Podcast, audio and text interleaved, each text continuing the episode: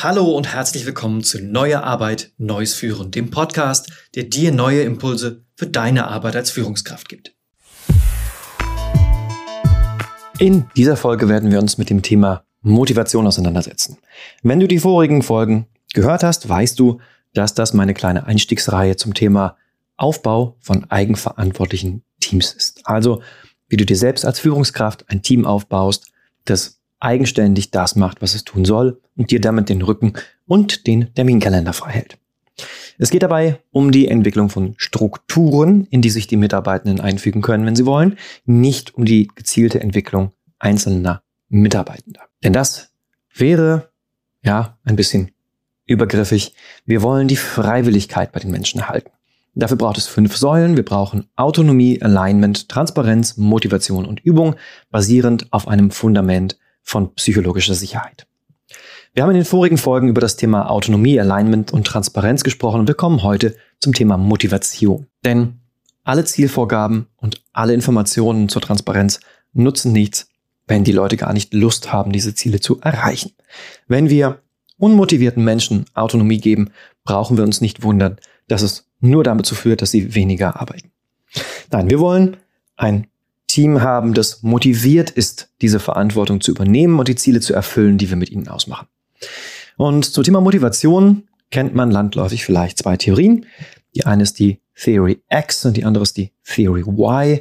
Die Theory X sagt, dass die Leute extrinsisch motiviert sind. Das heißt, ich kann sie mit Bonuszahlungen oder ähnlichen Gratifikationen davon überzeugen, dass sie sich mehr reinhängen. Und die andere, die Theory Y, ist, dass die Menschen intrinsisch motiviert sind, also dass sie aus ihrer Persönlichkeit heraus selbst ein Interesse daran haben, gute Arbeitsergebnisse zu liefern, vielleicht weil sie von dem Ziel, was man anstrebt, motiviert sind oder vielleicht weil sie einfach generell erfolgreich sein wollen, positives Feedback brauchen. Auf jeden Fall kommt da die Motivation aus dem Inneren und wird nicht von externen Belohnungssystemen gespeist. Und wenn wir uns jetzt mal in unseren Unternehmen umgucken, dann weiß ich, viele Führungskräfte sagen dann, ja, ich bin von Leuten umgeben, die gehörte die passen in dieses Theory X-Modell, die sind extrinsisch motiviert. Wenn man die nicht motiviert, dann bleiben die einfach, wo sie sind, sitzend, machen nichts.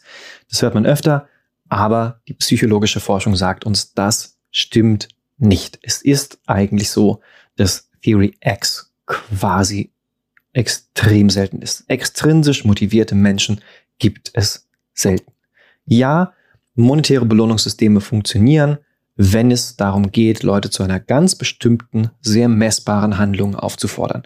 Wollt ihr zum Beispiel von jedem im Unternehmen die Kontaktdaten überprüft haben oder sowas, also dass, dass äh, die nochmal überprüfen, ob ihre Adressdaten in System richtig sind oder sowas, dann ja, schreibt, weiß ich nicht, 10 Euro dafür aus, dass es jeder macht. Sobald man es abgehakt hat, kriegt man die 10 Euro. Ist super steuerbar. Aber komplexe Arbeit, Wissensarbeit, wie die Leute sie heute leisten, ist extrinsisch kaum äh, motivierbar. Auch schon allein deswegen, weil wir ja gar nicht in der Lage sind, vernünftige Ziele vorzugeben, die so messbar sind, dass man damit ein vernünftiges monetäres Belohnungssystem aufbauen könnte. Wenn wir es dann doch versuchen, geht es meistens schief, weil die Zielsetzung so schlecht miteinander abgestimmt ist, dass die Leute noch gegeneinander arbeiten, um ihre Boni zu erreichen, oder die Zielvorgaben zum eigentlichen Ziel werden. Das heißt also, die Messwerte das eigentliche Ziel werden, die Leute alles tun, um den Messwert zu erreichen und dabei alles andere ins Chaos stürzen, weil der eigentliche Gedanke hinter dem Ziel komplett verloren gegangen ist. Also es ist sowohl so, dass die extrinsischen Belohnungssysteme problematisch sind, weil sie einfach nicht so besonders gut messbare Ziele liefern können, die richtigen Ziele liefern können und dazu kommt, dass die meisten Menschen einfach dadurch nicht wirklich motiviert werden, bessere Arbeit zu leisten. Sie werden höchstens motiviert, äh, das Spielen mitzuspielen und möglichst kreativ zu betrügen an vielen Stellen. Also die intrinsische Motivation ist es, die wir brauchen, um ein eigenverantwortliches Team aufzubauen. Und da kommt jetzt die Krux, dass wir nicht in der Lage sind, diese intrinsische Motivation zu fördern. Menschen sind in der Regel entweder motiviert oder sie sind nicht motiviert.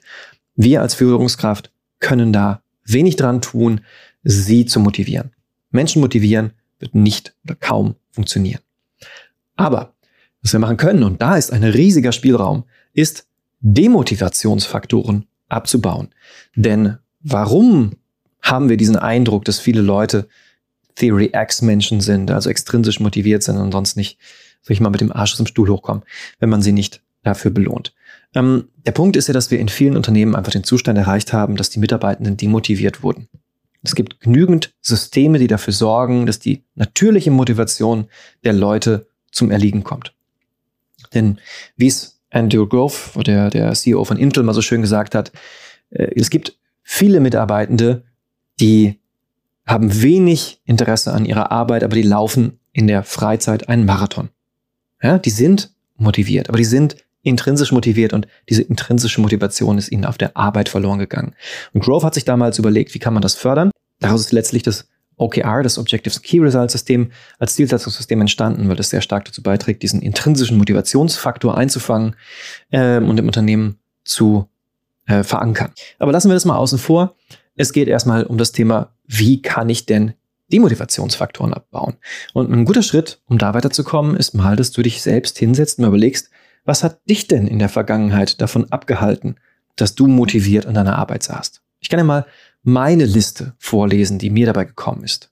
Also, was mich in der Vergangenheit an Aufgaben demotiviert hat, ist zum Beispiel, dass die Aufgabe weit außerhalb meiner Stärken und Interessen lag und mich deswegen sehr persönlich frustriert hat, jedes Mal, wenn ich mich dran gesetzt habe. Oder dass meine Vorgesetzten jedes Mal das Arbeitsergebnis auseinandergenommen haben und so verändert haben, dass ich teilweise nicht mehr das Gefühl hatte, dass es das ist, was ich eigentlich erschaffen wollte. Dann fühlte ich mich nicht mehr als wirklicher Autor dieses Werkes und habe dann auch die Motivation verloren, so etwas nochmal abzuliefern. Oder mein Fortschritt wurde blockiert, weil mein Vorgesetzter Entscheidungen fällen musste, die aufgrund seiner Überlastung wochenlang nicht getroffen wurden. Weil ich das Gefühl bekommen habe, dass was ich da tue, ihm nicht wichtig ist und ich von ihm aufgehalten werde letztlich, habe ich dann irgendwann gedacht, dann mach's doch selbst. Oder mir wurden Steine in den Weg gelegt, die mir das Gefühl gaben, dass die Ergebnisse meiner Arbeit nicht wertgeschätzt wurden, weil ich immer wieder daran gehindert wurde, diese Arbeit wirklich zu machen. Oder die Arbeitsaufgaben waren einfach langweilig und boten keinen Reiz, weil ich nicht das Gefühl hatte, intellektuell gefordert zu sein. Oder last but not least, ich wurde für Verfehlungen verantwortlich gemacht, die nicht durch mich verursacht wurden dann entsteht so ein Gefühl von Ungerechtigkeit. Du kommst sicherlich mit einer völlig anderen Liste daher und deine Mitarbeitenden werden vermutlich auch mit einer völlig anderen Liste daherkommen. Aber es ist ja schon mal ein Anfang, dass du das für dich aufschreibst und mal überlegst, wo in deiner Abteilung, in deinem Team, in deinem Unternehmen passiert denn genau das mit deinen Mitarbeitenden gerade? Und dann sprichst du vielleicht mit deinen Mitarbeitenden mal drüber. Dann macht ihr diese Übung vielleicht mal gemeinsam und ihr erinnert euch, wo habe ich im letzten Jahr für eine Arbeit so gar keine Motivation aufbringen und warum war das der Fall.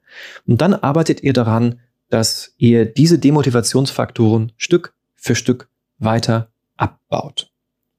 Einiges wird damit zu tun haben mit der ersten Thematik, mit der wir uns beschäftigt haben, mit dem Thema Autonomie, der wirklichen Übergabe von Autonomie. Denn wirklich frei entscheiden zu können, ist eine sehr starke Motivation für viele Menschen. Und wenn das eingeschränkt ist, dann kann das sehr demotivierend wirken. Insbesondere für Menschen, die sehr kreativ sind, die immer wieder neue Herangehensweisen probieren wollen.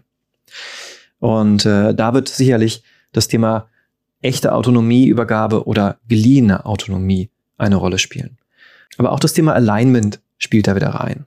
Wenn alle wissen, woran sie eigentlich arbeiten, worauf sie hinausarbeiten, äh, ist es auch ein Faktor, der sogar positiv motivieren kann. Einer der wenigen Faktoren, wo ich mal einen positiven Einfluss auf Motivation habe, wo ich nicht nur Demotivationsfaktoren abbauen kann, sondern wo ich wirklich es fördern kann, wenn ich mit den Leuten allein mit erschaffe, also über Ziele spreche. Letztlich wird es hier also, wie gesagt, darum gehen, dass du und dein Team euch gemeinsam überlegt, wo gibt es denn Dinge, die den Leuten die Motivation für die Arbeit nehmen und dann versucht, diese Demotivationsfaktoren abzubauen, oder alternativ auch mal überlegt, was motiviert die Leute denn wirklich? Was ist die intrinsische Motivation für ihre Arbeit und guckt, ob ihr das noch weiter fördern könnt an der einen oder anderen Stelle. Erst wenn Motivation für die Übernahme von Verantwortung aufgebaut ist, solltest du wirklich die Säule Autonomie jeweils eine Stufe weiterschieben, zum Beispiel mit dem erwähnten Delegation Poker in der entsprechenden Folge.